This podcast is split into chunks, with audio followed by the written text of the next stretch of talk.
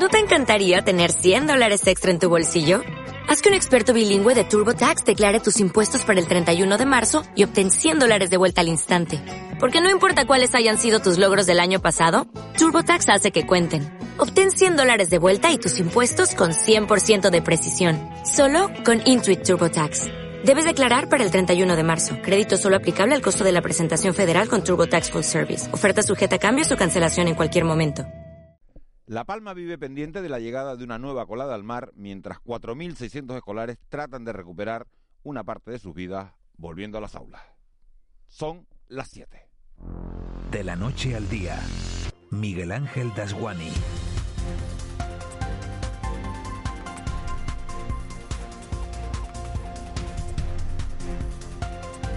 ¿Qué tal? Muy buenos días. Los tiempos del volcán son inescrutables y eso nos obliga a todos a estar permanentemente pendientes de él, mirando hacia Cumbre Vieja las 24 horas del día.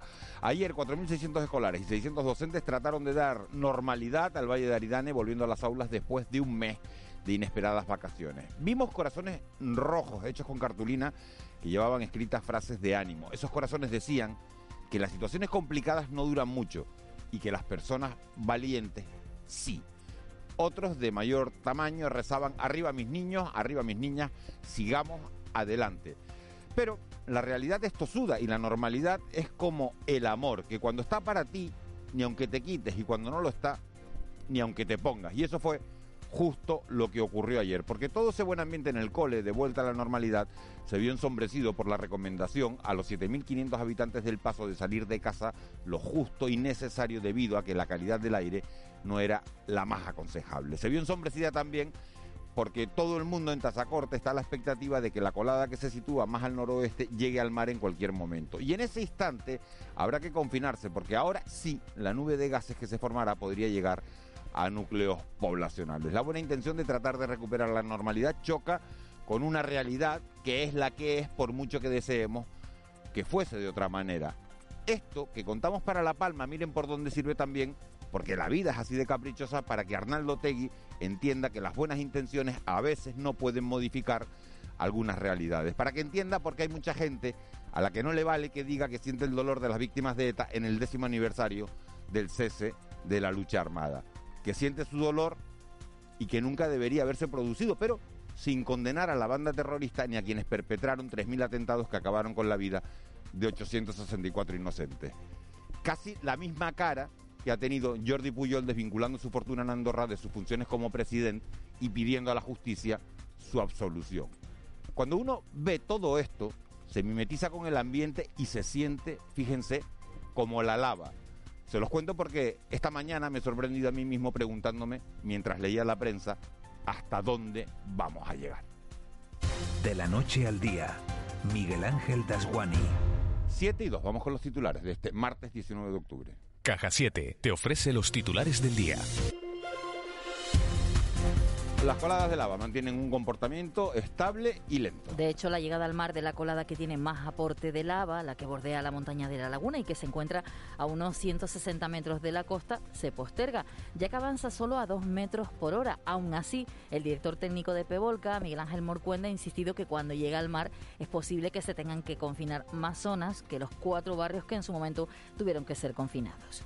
Ya recuerdan ustedes que estuvimos confinando cuatro barrios. Es posible que ahora, mm, debido a la mayor proximidad de esta colada al mar, tengamos que confinar algo más que estrictamente los cuatro barrios.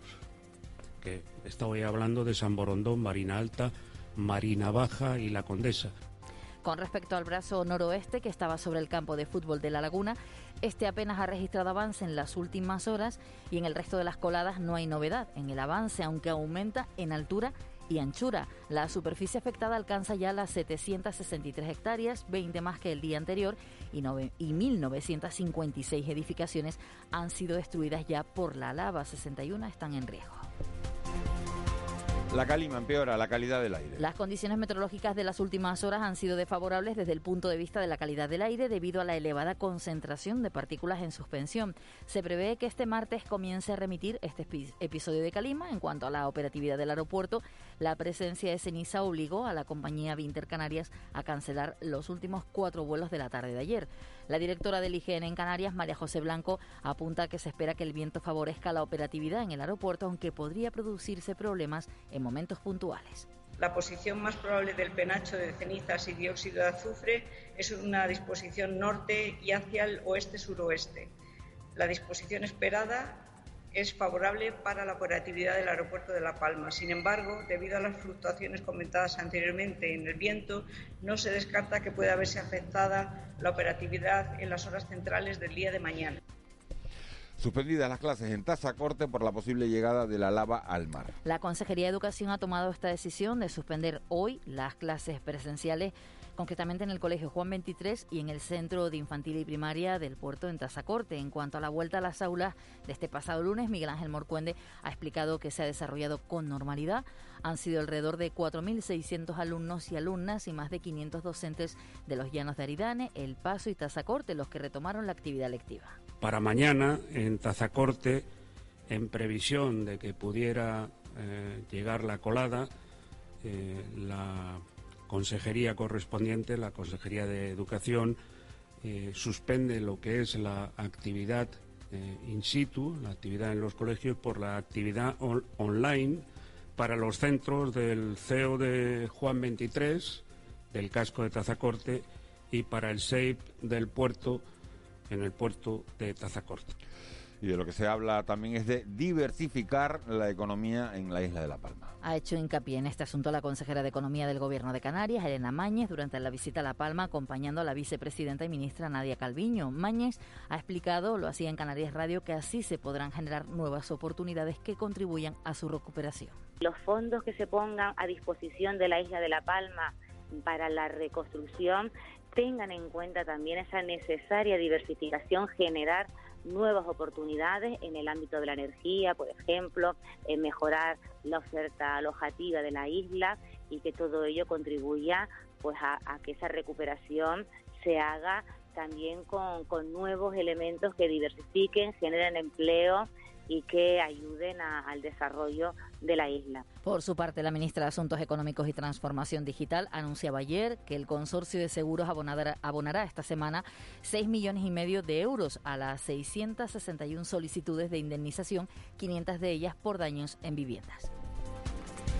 Vamos con otros asuntos. Casi 15.000 migrantes han llegado a este archipiélago en lo que va de año. Lo que supone un 83% más, casi 7.000 personas que en el mismo periodo de 2020. Elena Maleno, defensora de derechos humanos y fundadora del colectivo Caminando Fronteras, ha manifestado en Canarias Radio que se habla de quienes llegan, pero no de las miles de personas que desaparecen en la ruta canaria, la más mortífera.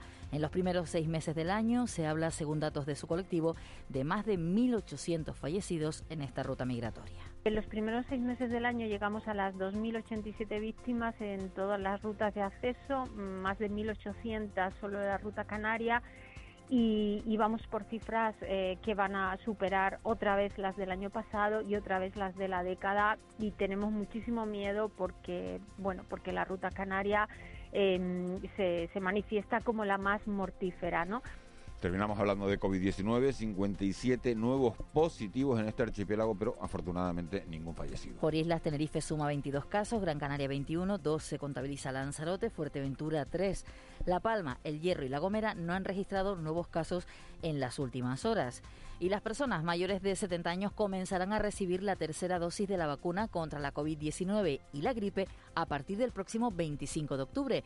La administración de la vacuna se hará de manera conjunta, tal y como explica Fernando Moraga, que es el vicepresidente de la Asociación Española de Vacunología. Yo creo que son dos vacunas diferentes. ¿eh? En este momento, pues, eh, hay que continuar con las recomendaciones de la tercera dosis de la vacuna de la COVID-19, ¿eh? porque son personas a partir de los 60 años que pueden haber perdido, diríamos, eh, anticuerpos. Y por otra parte, la vacuna de la gripe en este grupo de población, eh, por edad, pues que tienen la posibilidad de tener gripes más, más graves. Te presentamos En Plan Fácil, nuestra manera de hacerte la vida más fácil. Abre tu cuenta y disfruta de todo un mundo de ventajas. Da el salto a Caja 7. Porque somos la Caja de Canarias.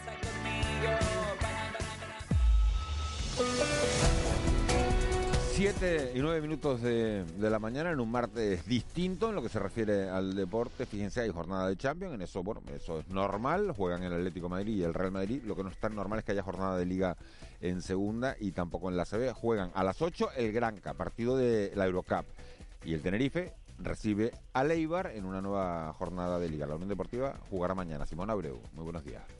Hola, buenos días Miguel Ángel. Nueva jornada en el fútbol de segunda división, la undécima, que arranca esta tarde con el Club Deportivo Tenerife en el Heliodoro Rodríguez López.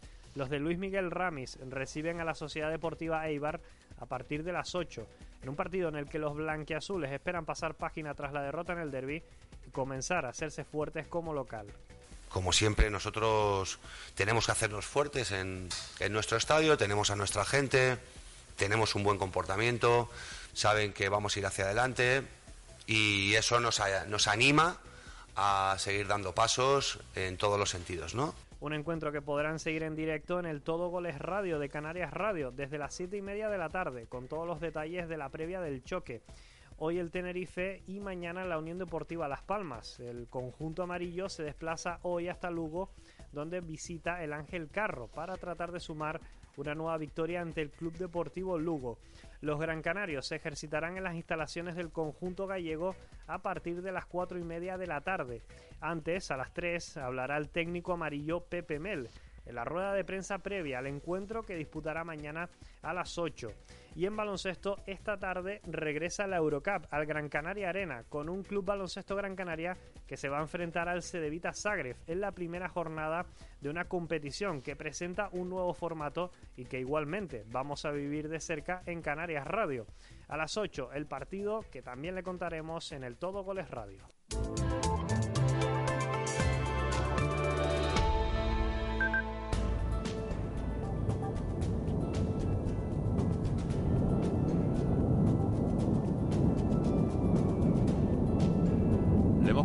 7 y 11 el- a la cabecera de- del tiempo ese sonido del volcán de Cumbre Vieja que pueden ver por televisión canaria en estos instantes, que tiene tres bocas, que fíjense las explosiones que está dando, está dando unas explosiones potentes a esta hora de la mañana, 7 y 11, justo cuando se cumple un mes del inicio de la erupción en, en Cumbre Vieja. Edgar Cedrés, muy buenos días de nuevo. Buenos días, Miguel Ángel. ¿Hacia dónde va toda esa ceniza que está, que está escupiendo el, volcán en un día como hoy? Te lo pregunto para, para saber eh, eh, si podemos confiar en que el aeropuerto de, Villa de Mazo esté operativo o no. Pues en principio será complicado saber mm, en capas medias y altas hasta dónde llega esa columna eruptiva, principalmente a ver hasta dónde se expande hacia el este. En principio, sí es verdad que hoy mejoran algo las condiciones en cuanto a la calidad del aire, porque el viento alisio pues llega a mayor cota y rebasa esa línea de cumbre. eh, cumbre. Si se fijan, pues en las imágenes se ve como esa columna, esas cenizas y eh, ese humo, esos gases se desplazan hacia el sur, hacia la costa, hacia el suroeste, porque el viento alisio, como decimos, rebasa hoy la línea de cumbre. Será la tendencia a lo largo de la jornada de hoy. Y por otro lado, en capas medias y altas tenemos vientos del sur y del suroeste y desplazan ese penacho, la parte más alta del- de, la columna eruptiva, en este caso hacia los municipios del norte y del noroeste de la isla de La Palma. Todo dependerá de cómo siga evolucionando en la jornada de hoy, hasta dónde llegue, hasta la cota altitudinal a la que llegue pues esa columna eruptiva. Y en principio, pues yo no sé si en la jornada de ayer, durante la tarde, operata- operaba ya con normalidad el aeropuerto de la isla No, de La no, no, se cancelaron, se cancelaron. Los últimos vuelos que se cancelaron todos. Pues en principio y- me imagino que por seguridad, eh, por temas de aproximación a la isla, pues seguiremos en la misma situación en la jornada de hoy. Eh, seguirá esa columna eruptiva en capas medias altas saliendo hacia el norte y el problema no es que solo hacia el norte, tenemos vientos en general débiles y esa columna eruptiva en capas medias altas tiende a abrirse, a expandirse entonces pues también afecta al- a capas medias y altas de la comarca este de la isla de La Palma. En cuanto al resto del tiempo, en el resto del archipiélago, Edgar, pues nueva jornada de tiempo veraniego, poco propio de la época del año en la que nos encontramos. Hay que recordar que, por ejemplo, en la jornada ayer se superaban los 33 grados en muchos puntos del archipiélago y en la jornada hoy bajarán algo las temperaturas, aún así seguirá siendo calor. Las máximas a primera hora de la tarde se moverán entre 25 y algo más de 28 grados y nuevamente no se descartan valores de más de 30 en diferentes puntos del archipiélago, principalmente en zonas orientadas al sur y al oeste de las islas de mayor relieve, principalmente de la isla de Gran Canaria.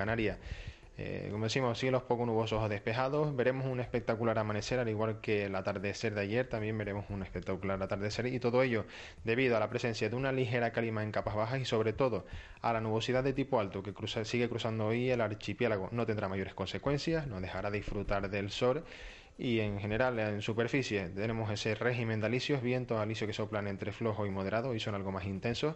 Como decimos, ese viento en capas medias altas sopla del sur y del suroeste. 33 grados donde hizo ayer. Pues mira, se llegó a 33 grados, por ejemplo, en Tacoronte, en Agulo, en la isla de La Gomera y también en algunos puntos del sur de Gran Canaria. Incluso, en, si no recuerdo mal, se llegó a 34,2 en Tasarte, en la aldea. Y hoy, más o menos, las mismas zonas con el mismo calor, ¿no? Eh, sí, en principio no esperamos que sea tan extremo, bajarán de media entre 2 y 3 grados las temperaturas, aún así, pues si restamos 2 grados a los 34 de sí, estamos hablando de más de 32 grados también a primera. Si la manga corta la tienes y el, y el bañador y, la, y las chanclas, las cholas, eh, como quieras también. Sí, no y además lo más destacable es que, por ejemplo, a esta hora de la mañana amanecemos ya con 31 grados en San Sebastián de la Gomera tenemos un flujo local que viene desde la cumbre y no tenemos no tiene ese recorrido marítimo recorrido marítimo y va cargando ese calor desde la zona del interior de la isla y lo lleva hasta la costa. Edgar Cedrés, muchísimas gracias. Buen día, te vemos en, la tele. En un saludo, buen un saludo. Siete y cuarto, nos vamos hasta la sala operativa del 112. Ahí está Cande Ceballos. Cande, buenos días. Hola, buenos días. ¿Cómo han transcurrido las últimas horas? Pues de madrugada, se COPIN del Cabildo de Tenerife dio por controlado un incendio declarado en la zona Vico del Alto, en los Realejos, que afecta a esta hora zarzas y matorrales y donde también intervienen efectivos de bomberos y recursos policiales. Hasta el lugar se ha desplazado el personal de una ambulancia del Servicio de Urgencias Canario de manera preventiva, pero no ha sido necesaria su intervención. Además, anoche dos embarcaciones llegaron por sus propios medios a las playas de Arguineguín, en Mogán, y Caleta de Cebo, La Graciosa, con un total de 69 migrantes a bordo, todos en buen estado y eh, a última hora de la tarde de ayer también Salvamento Marítimo trasladaba al muelle de la Cebolla en Lanzarote a otros 59 migrantes localizados en una embarcación neumática al este de Órsola. Ya en tierra, todas estas personas fueron valoradas por el dispositivo sanitario y una mujer y un bebé fueron trasladados al hospital. Carmen Ceballos, muchísimas gracias. Buen día. Gracias a ustedes. Buenos días. 7 y 16. El contrapunto. Ángeles Arencibia y Juan Manuel Betencur.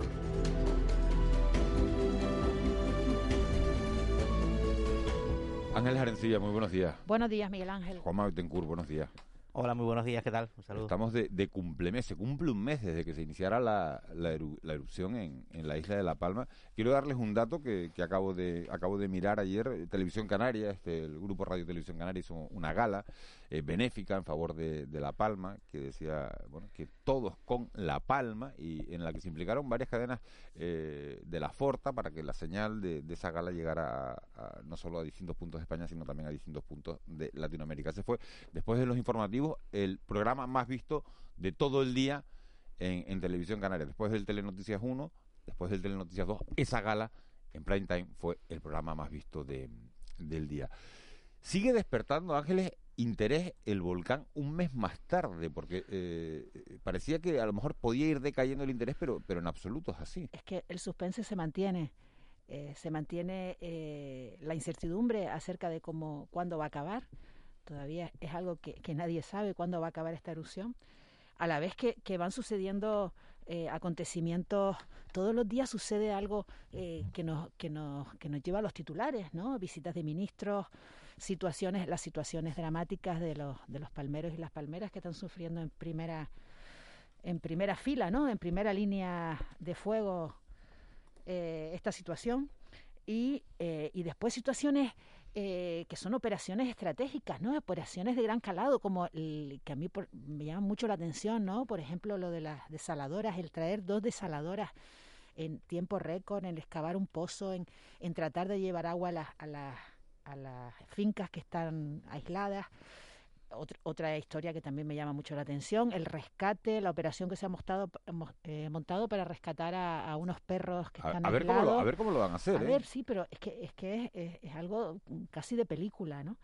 Y sobre todo también pienso mucho, Miguel Ángel, en el agotamiento mental y físico de todas las personas que están viviendo esto en, en, primera fila, ¿no? Tanto las, los ciudadanos, los vecinos y las vecinas que han perdido sus casas o que no las han perdido, pero están viviendo, eh, están eh, temporalmente evacuados, y en las personas que están trabajando en primera línea. Eh, esto lleva un mes ya de, de, mucha tensión, mucho estrés y, y, están en permanente alerta, ¿no? Juanma Betancourt ha estado en este mes, yo creo que se ha pasado más de medio mes en, la isla de La Palma. Juanma, ¿es normal que sigamos eh, tan pendientes de, la erupción?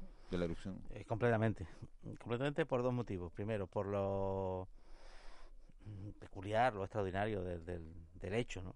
Estoy viendo la colada de lava, la fisonomía de esa zona no se parece en nada a la que tenía hace un mes, que lo vi, que yo llegué a la isla de La Palma el mismo día, el, el 19 de, de, septiembre, por tanto, pues, pues pude ver, pues, pues, sí, lo has visto crecer en este mes, ¿no? lo has visto crecer o decrecer, porque fíjense que al principio... No, pero la intensidad luego no ha decrecido. Si miramos las imágenes que, que ahora mismo está emitiendo Televisión Canaria, la intensidad es la misma o superior.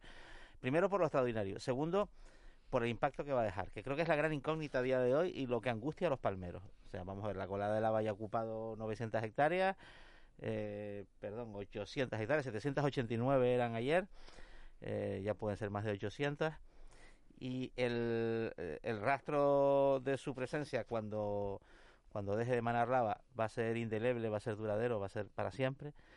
Pero no sabemos, y creo que es la gran pregunta y, que, eh, que va a condicionar el futuro de la isla de La Palma, por lo menos del Valle de Aridane, es el impacto final sobre el territorio la modificación de la realidad física que va a producir este volcán en la isla de La Palma, porque eso va a condicionar la vida, la economía y hasta la psicología de los palmeros para las próximas décadas. Y eso es lo que casi queremos desvelar, queremos saber, es la gran incógnita, porque está claro que hay no es un problema de riesgo vital para las personas, porque el, dispositivo de protección civil es muy eficaz, se, se han producido las evacuaciones, etcétera. Cuando termine el volcán, qué estampa nos va a dejar y en qué medida va a condicionar la vida de la isla de La Palma en las próximas décadas. Esa es, un mes después, la gran pregunta. Fíjate que el Involca saca, saca hoy unos datos en, sus redes sociales eh, que dice que el, la, la, las hectáreas que, afectadas por la erupción, menciona ocho, ocho erupciones eh, históricas en, en, la isla de La Palma. La que más eh, espacio eh, afectó fue la del siglo XV, que afectó a 424 hectáreas. Aquí estamos hablando ya de 800. O sea que... Una barbaridad que no, no, tiene parangón con lo, con lo que se había producido hasta ahora y, y, las comparaciones... Solamente con la erupción de Timanfaya, que duró seis años y que sepultó tres pueblos. Eh, aquello fue, un, vamos a decir, un milagro geológico, como dicen los expertos. Y, y, y al final, la gran pregunta es, esta colada de lava que está a 600 metros de la carretera La Palma 3, ¿va a llegar hasta ahí? Porque eso sí, digamos que sería dramático en términos un poco de convivencia del Valle de Aridane y de su funcionamiento normal. Eugenia Pay, La Palma, muy buenos días. Buenos días. ¿Cómo amanecemos en este día 30? Agotados, agotados psicológicamente, como decía Juanma, y en fin y con una agenda nueva, una agenda nueva que hoy va a traer a La Palma eh, a la reunión del comité director del PEVOLCA, a la directora general de la Guardia Civil. Eh, va a participar María Gámez y bueno, no sabemos si luego comparecerá o hará algún tipo de declaración. En cualquier caso, estaremos pendientes de lo que tenga que decir. Tenemos a las 10 de la mañana el tradicional ya comité científico del PEVOLCA que se reúne, que eh, bueno, eh, hace el consenso para, para transmitirnos luego la información en ese informe detallado de los, de los expertos y los científicos que están eh, pues al, al pie de, en primera línea trabajando para ver cómo, cómo funciona, para controlar todo esto. Y por lo demás, la preocupación, bueno, incluso la desilusión más bien por, por el hecho de que los 115 escolares de, de los dos colegios de Tazacorte, uno en el puerto y otro en el, en el casco urbano, en la villa, eh, Bagañeta, bueno, pues eh, iniciaran ayer unas clases que hoy, por una cuestión preventiva y de seguridad, la calidad del aire ayer, como, como contaban, no ha sido nada buena y efectivamente hay riesgo de que la colada llegue al mar, todavía está a 150, 160 metros esa, esa colada en Tazacorte y hay riesgo de, de, emanación de gases tóxicos, como ya ocurrió con la, con la anterior entre la playa del Perdido y, y Los Guirres y esas son las, las mm, eh, cuestiones prioritarias, además de ese agotamiento de los 30 días de volcán, porque es verdad lo que, lo que comentan, que hay agotamiento, la población está agotada y es una situación a la que no se termina uno de, de adaptar y de normalizar.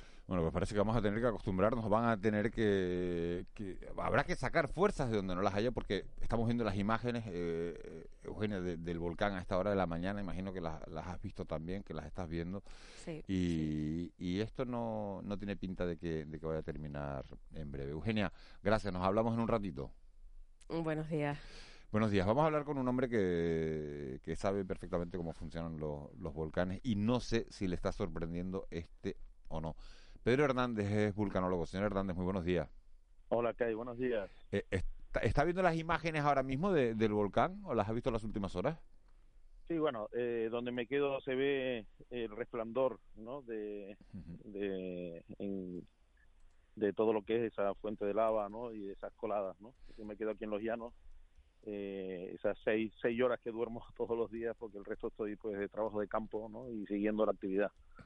¿Y qué balance hace después de después de un mes, eh, señor Hernández, de esta, de esta erupción que estamos viviendo en La Palma?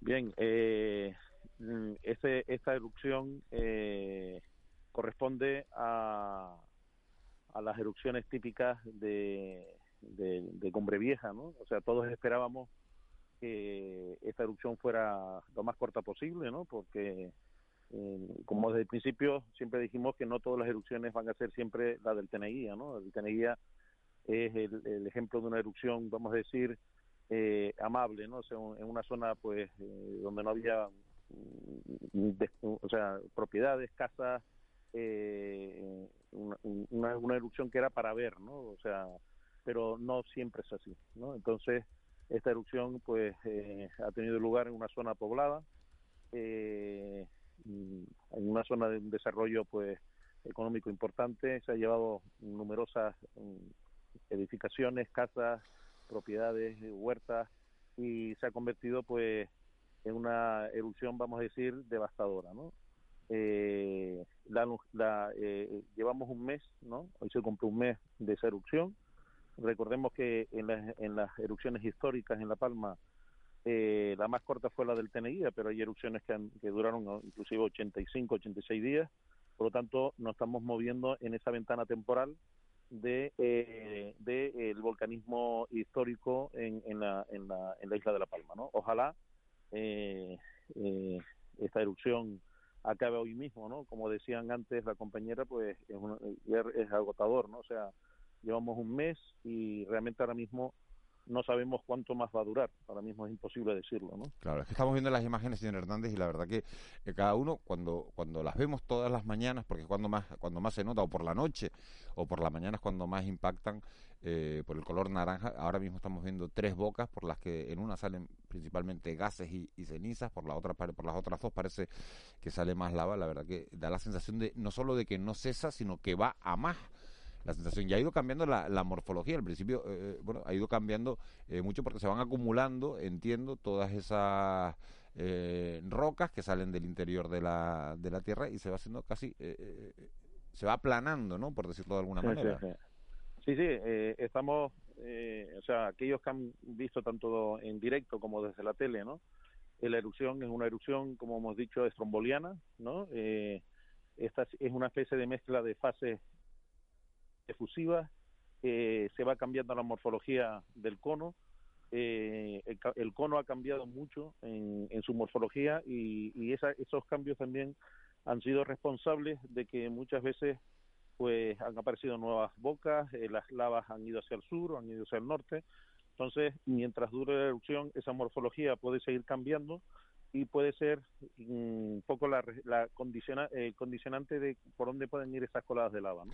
Eh, Entonces, hay, sí, sí, dime. No, no, digo que usted lleva años eh, estudiando los volcanes. ¿Hay algo que le preocupe especialmente ahora mismo de, de esta erupción de, de La Palma? ¿Son peligrosos los gases eh, que están saliendo a la... O sea, ahora mismo, eh, dentro de los peligros volcánicos, los tres peligros a los que realmente eh, tenemos que hacer más, prestar atención ahora mismo por este tipo de erupciones, ¿no? Estrombolianas aquí en La Palma son tres, ¿no? Uno son, son las coladas, pero bueno, las coladas es un peligro volcánico que mm, produce destrucción, pero eh, tú puedes escapar, sin, de hecho puedes caminar, de, hecho, en- delante de algunas coladas, o sea que es un peligro, entre comillas, relativo. Digo relativo para la- lo que es la seguridad de las personas, ¿no? O sea, mientras tú puedes, te viene una colada, la colada lleva lo que coja por delante, pero tú puedes escapar sin ningún problema. Luego está otro peligro, que son los gases, ¿no?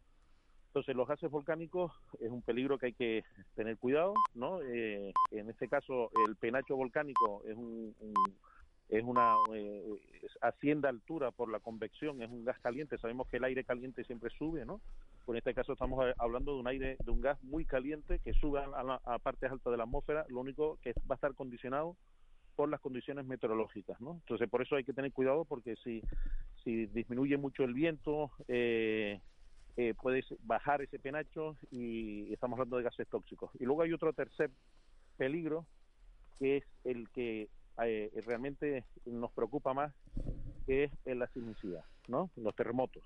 Entonces, eh, mientras los terremotos sean profundos, pues eh, sentimos esas vibraciones que hemos sentido todos los que estamos aquí en La Palma, pero hay que tener cuidado si por alguna razón esos terremotos fueran más someros, más, más superficiales, pues la intensidad sería mayor, ¿no? O sea, que, eh, que es lo que ha pasado en la historia de las erupciones de Canarias, o sea, eh, los terremotos sería el peligro al que hay que tener un poco más cuidado, además nunca avisan, ¿no? O sea, lo- eh, el- el- los gases pueden avisar si sabes cómo va a cambiar las condiciones meteorológicas, las coladas avisan porque sabes por dónde van, pero los terremotos nunca sabes cuándo te viene uno, ¿no? O sea que ese, ese es el peligro que más nos preocupa.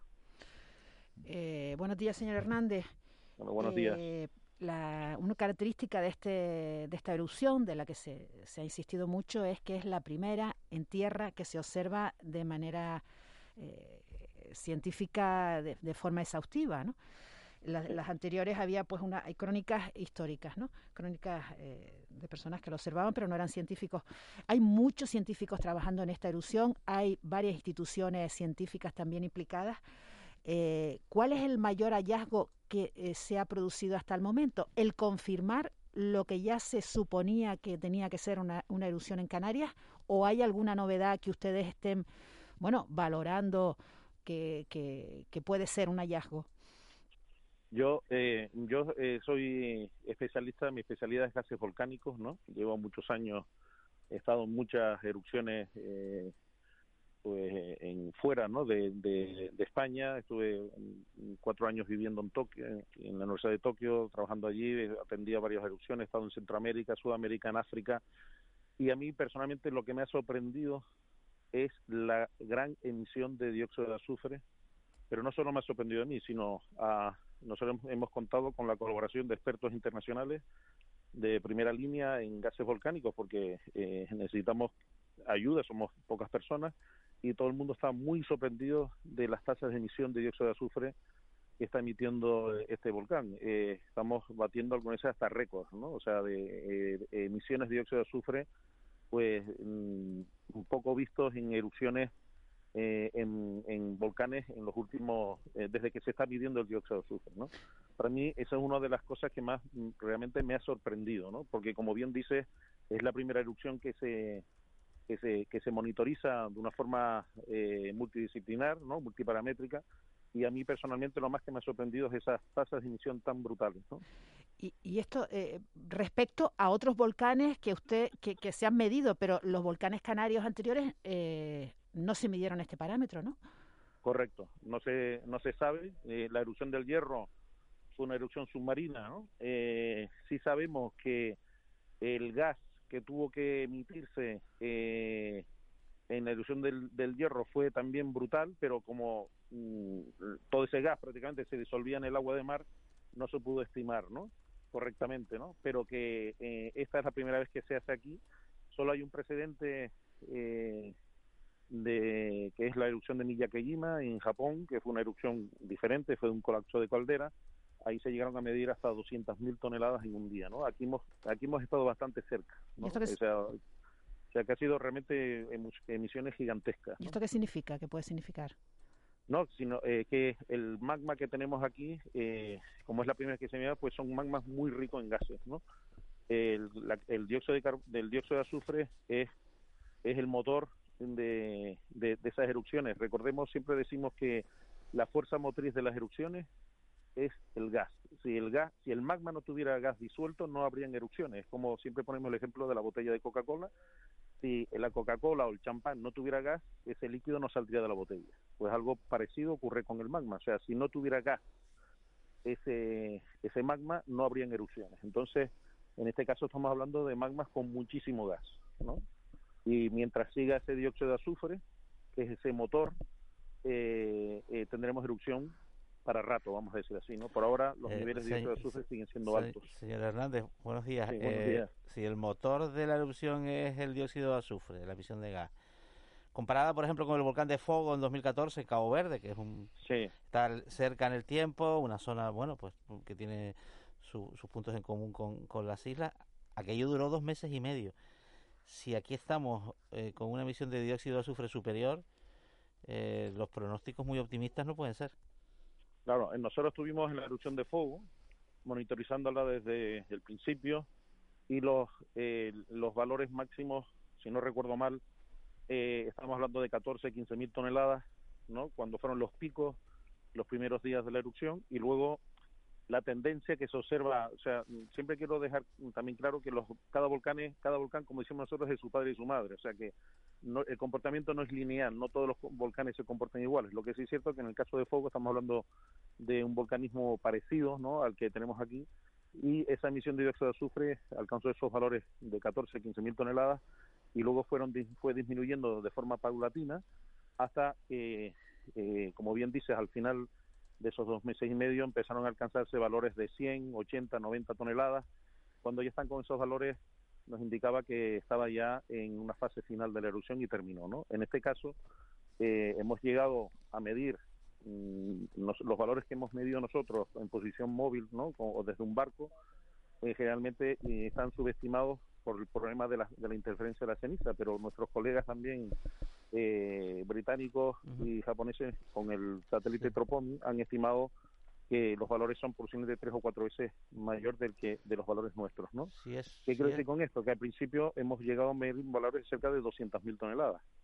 O sea, eh, fuego 14.000, ¿no? Entonces ahora mismo estamos midiendo posiblemente valores de 20, 30.000 toneladas o inclusive superior y como bien dice, eh, mientras estemos así tenemos para rato. ¿no? Si eso lo extendemos a la, al impacto sobre el territorio, esa colada que ya tiene 1,7 kilómetros de ancho se va a extender a lo ancho.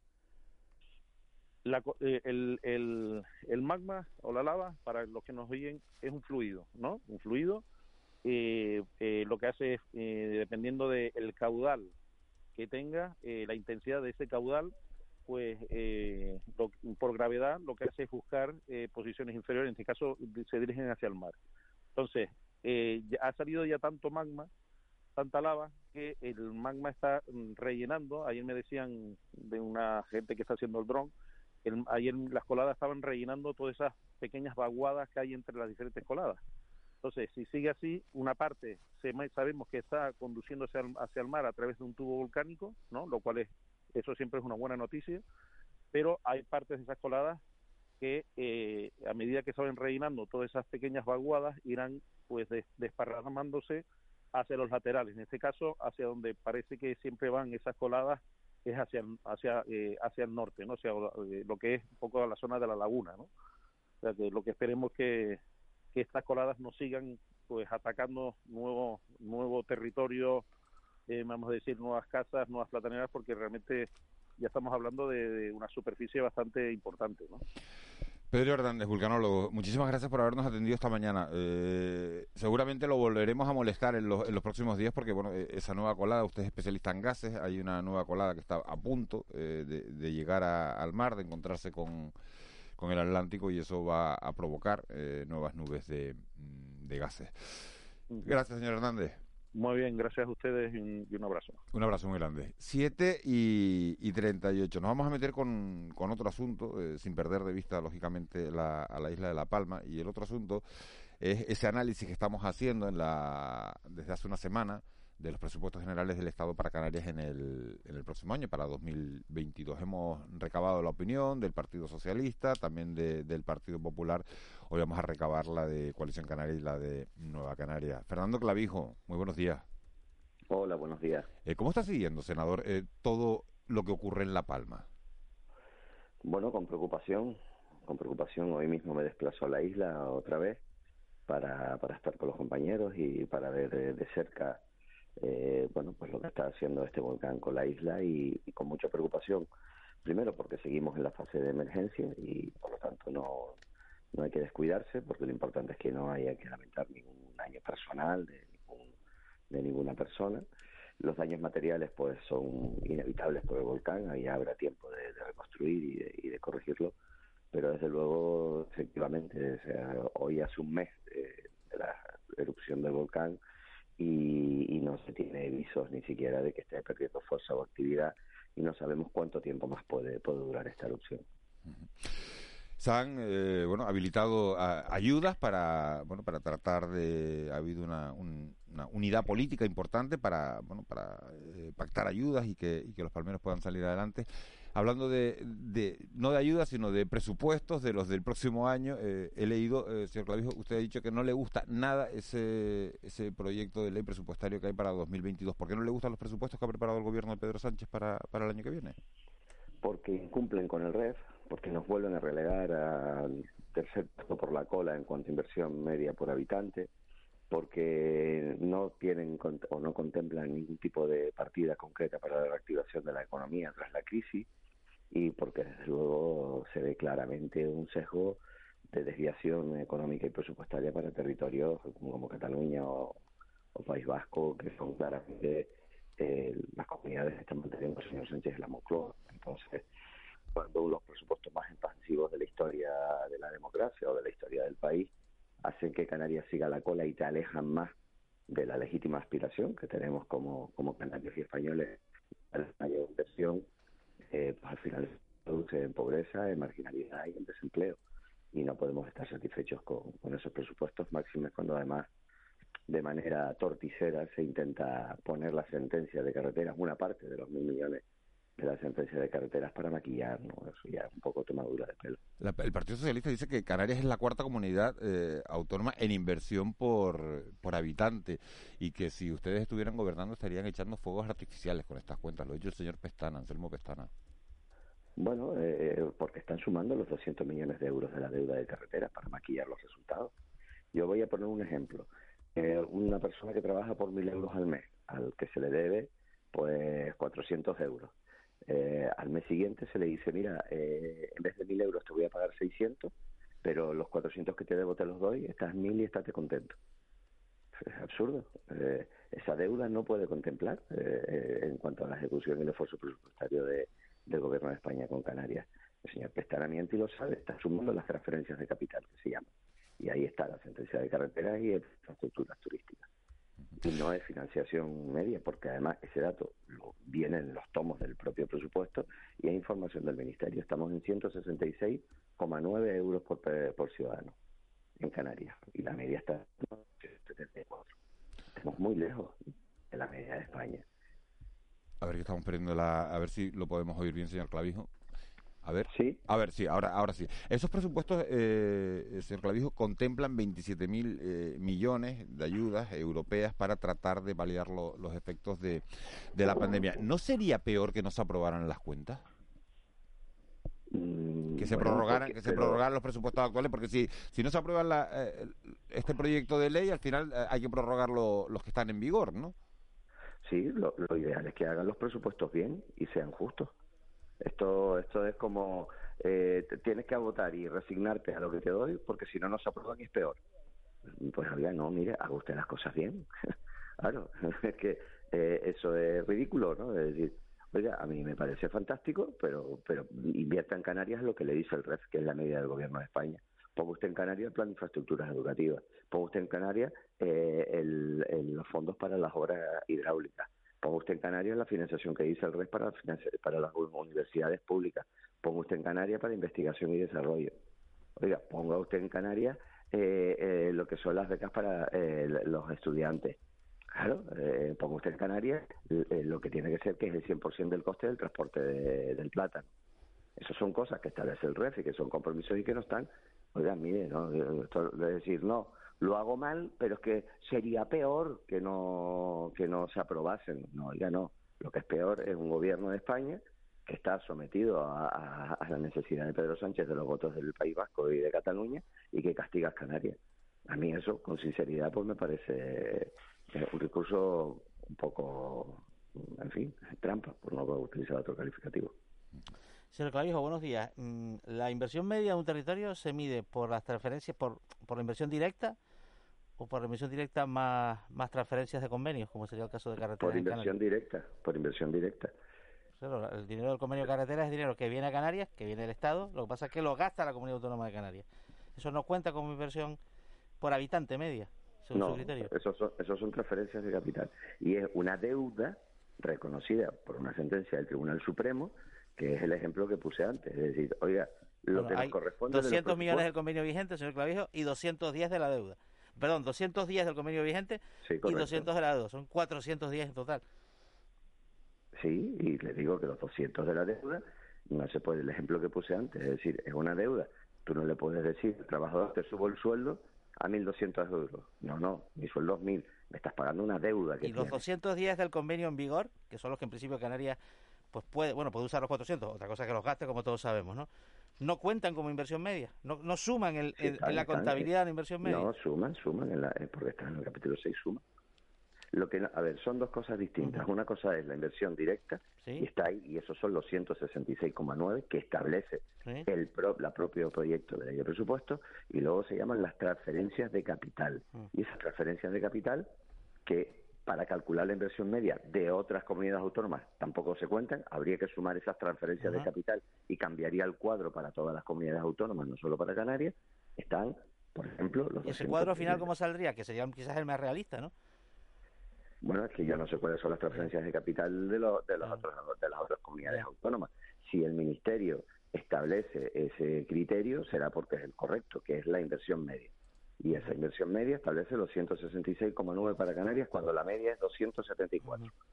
Con lo cual estamos más lejos aún. Estos presupuestos son más injustos con Canarias y nos alejan más de la media.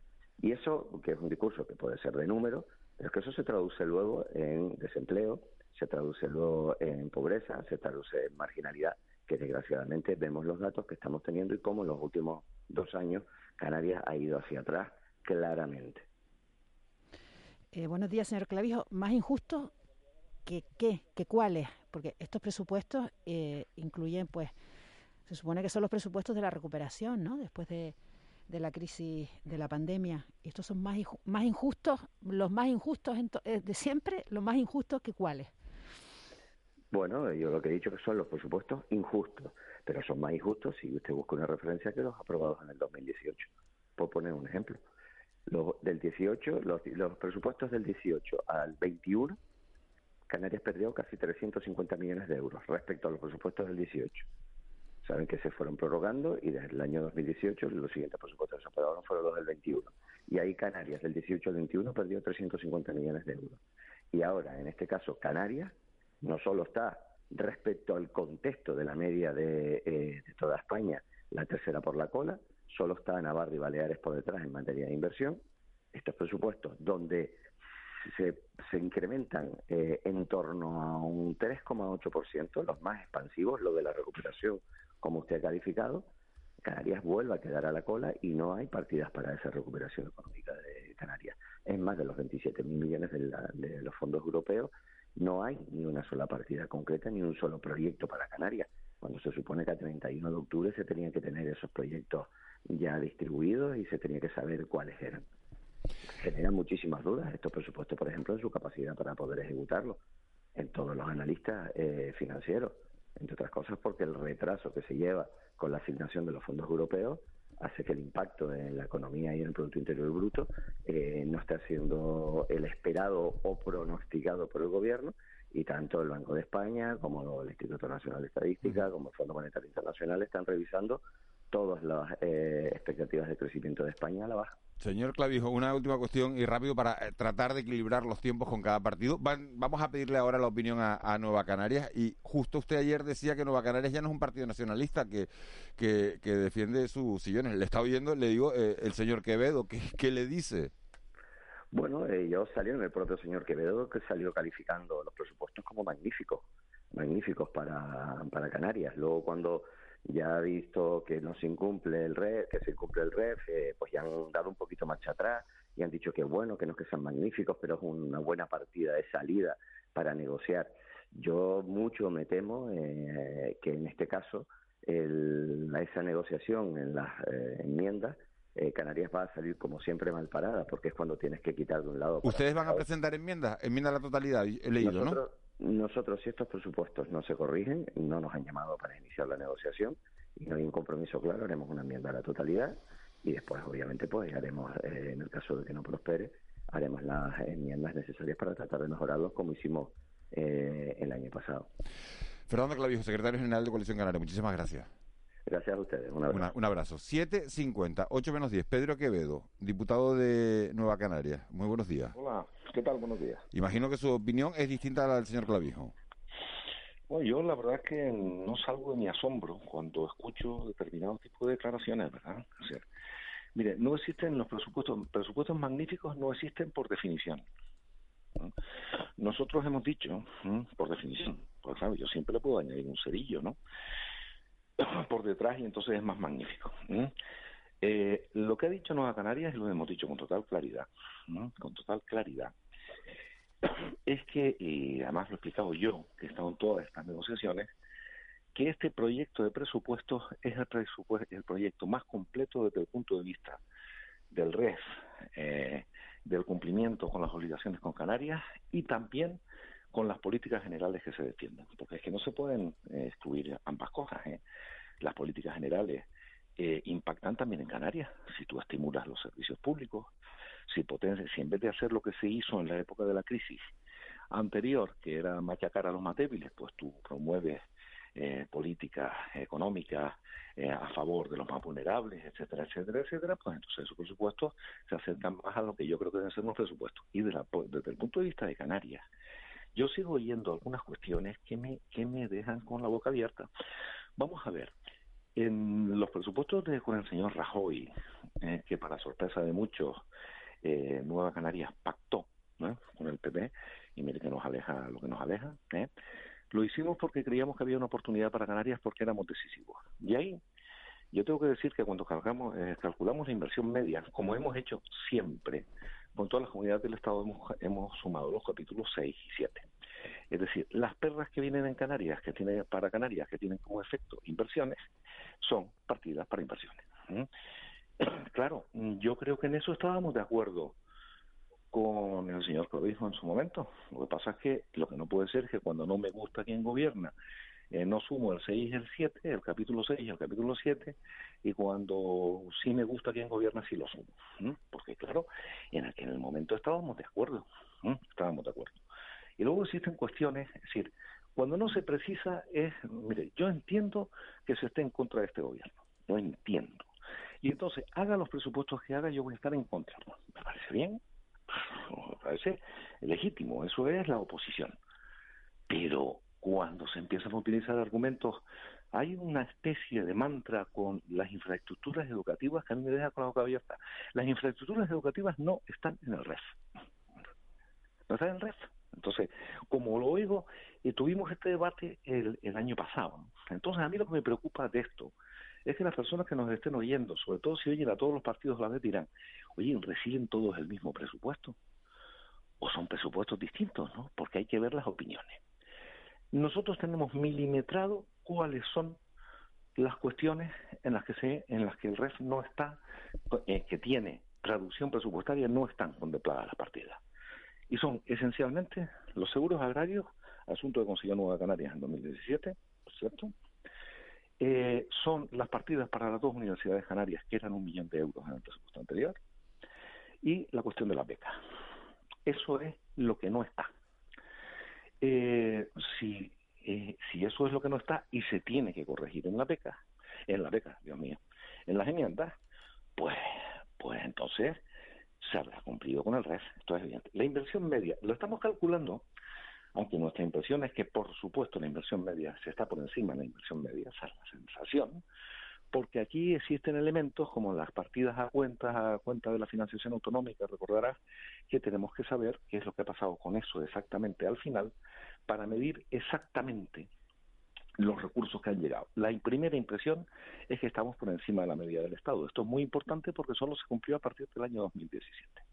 Por lo tanto, yo lo que pido es un poquito de rigor cuando se analizan las cosas, porque si no, es que produce un poco de vergüenza, porque como yo sé que hay gente escuchándonos, dirán, estos señores, estos señores se leen papeles distintos, ¿no? Porque no se pueden tener opiniones. Entonces decir, oye, a nosotros nos parece que es que no. Mire, que es que en el tema de la pobreza, también consiguió Nueva Canarias este tema, 30 millones de euros en el año 18, y fue lo que más nos costó conseguir, por cierto, en vez de 30 millones, que es lo que estaba comprometido, deben ser 60. Pongamos que alguien dice eso, digo, bueno, pues bien, opina que deben ser 60, pero lo que no es razonable ¿eh? es que estén las partidas, que estén las cantidades, eh, por cierto, una cantidad adicional sobre el tema de inmigración, que no está mal, aunque sí lo que quieren convencernos es que nos quedemos con el 99% del problema de los menores extranjeros no acompañados, ni 50, ni nada, no lo vamos a aceptar. Señor, eso, es otro, tema. Buenos días. La, la deuda de carreteras, o sea, los 200 millones de la deuda de carreteras, eh, ¿habría que sumarlas a esa inversión media o es una especie de una especie de inflar artificialmente la partida, la inversión media? No, no, ya hemos dicho que no, nosotros no sumamos esa cantidad. No sumamos esa cantidad, porque esos 200 millones de euros, por cierto, también escuchaba al interviniente anterior, pero vamos a ver. Bueno, tendría que explicar es por qué la sentencia era del año 2016, que había el gobierno de Canarias que había, y no había manera de que la sentencia se cumpliese. Por estar a la gresca, mira, uno tiene que ser capaz de pelearse, vamos a ver, el tema de la, eh, de las, eh, que yo creo que es el ejemplo perfecto, de las eh, bonificaciones a las producciones audiovisuales. Ese tema lo puso encima de la palestra Nueva Canarias en un Real Decreto Ley en el que se le advirtió al ministro de Cultura, usted tiene que darse cuenta que tiene que aplicar el REF. Un año y cuatro meses después de que todo el mundo tratase de apuntarse al mismo tanto, nosotros montamos un follón que hasta que no se ha resuelto no hemos parado y eran 6 millones de euros porque se incumplía con el REF. Entonces lo digo porque, porque elecciones las precisas. Entonces, los 200 millones, claro que han llegado, han llegado después de una, porque claro, tienes que tener la capacidad de apretar y de entenderte. Llegaron 100 el año pasado, 200 este y hay comprometido 200 para el siguiente. Ese dinero, dinero que se gastó Canarias de otras áreas en carreteras, porque el Estado no cumplió. Por lo tanto, ese dinero tiene que ser de, para libre disposición, para libre disposición, no solo para carreteras, y además nosotros no lo vamos a computar, porque ese es un, un dinero que se perdió en su día. O sea, de la sentencia de carreteras no va a ir a carreteras, va a ir a otras cosas que... Por supuesto, esa es la, por supuesto, es que ese dinero no fue un dinero de carreteras en su día se detrajo de otras cantidades importantes para Canarias, pues de ahí de nuestra, nuestra indignación y la pelotera que hemos tenido con el Ministerio de Hacienda, que no ha sido pequeña, ¿eh? pues claro, aquí da la sensación de que esto es jijiji, hemos tenido una auténtica bronca con la ministra hace dos meses y pico con este tipo de cuestiones, y advertimos. Ojo con el presupuesto porque el voto de Nueva Canarias no está garantizado, está garantizado si se cumple, si no, no. Señor Quevedo, eh, una cosita muy rápida. Buenos días. Eh, ¿Se contempla la posibilidad, usted, usted qué cree que va a pasar en la aprobación de estos presupuestos? ¿Va a ser muy complicada? ¿Se van a aprobar? ¿No se van a aprobar? ¿Usted qué ve en estos próximos? Yo creo que se van a aprobar, la verdad, ¿eh? porque los presupuestos estos del Estado, hombre, claro, si hoy llega la oposición, pues son catastróficos, los peores de la historia y todas esas cosas, ¿no? Que se dicen. Ni son los mejores de la historia, son buenos presupuestos para, creo que para actuar sobre la situación que hay, Ni son los mejores de la historia ni los peores de la historia. Eso es algo que no. Son calificativos que no tienen sentido en los presupuestos, creo yo. ¿eh? Pero le digo una cosa: es mucho peor no aprobarlo, porque aquí hay cantidades muy relevantes, muy importantes para desarrollar eh, eh, políticas suficientes para salir del lío en el que nos ha metido esta pandemia. Eh, y por lo tanto es bastante suicida que eso no prospere, el presupuesto. Otra cosa es que cada uno se va a poner como se tenga que poner. Pues ya oye a los catalanes y ya oye a los y tal, claro. Y a nosotros, nosotros hemos advertido, una vez dicho lo que hemos dicho es, o todos y cada uno de los conceptos REF están en el presupuesto sin que nos inventemos ninguno, vuelvo a decir que las infraestructuras educativas no están en el REF, no están en el REF. ¿eh? por tanto no son exigibles, eh, mm, o están todos los conceptos o nosotros no apoyaremos este presupuesto. Eso está dicho con claridad meridiana. A alguien le parece que eso es ser antinacionalista. Yo creo que, que lo que hay que hacer es tener cuidado con las palabras. ¿no? Pedro Quevedo, muchísimas gracias por haber estado con nosotros, diputado nacional de, de Nueva Canarias.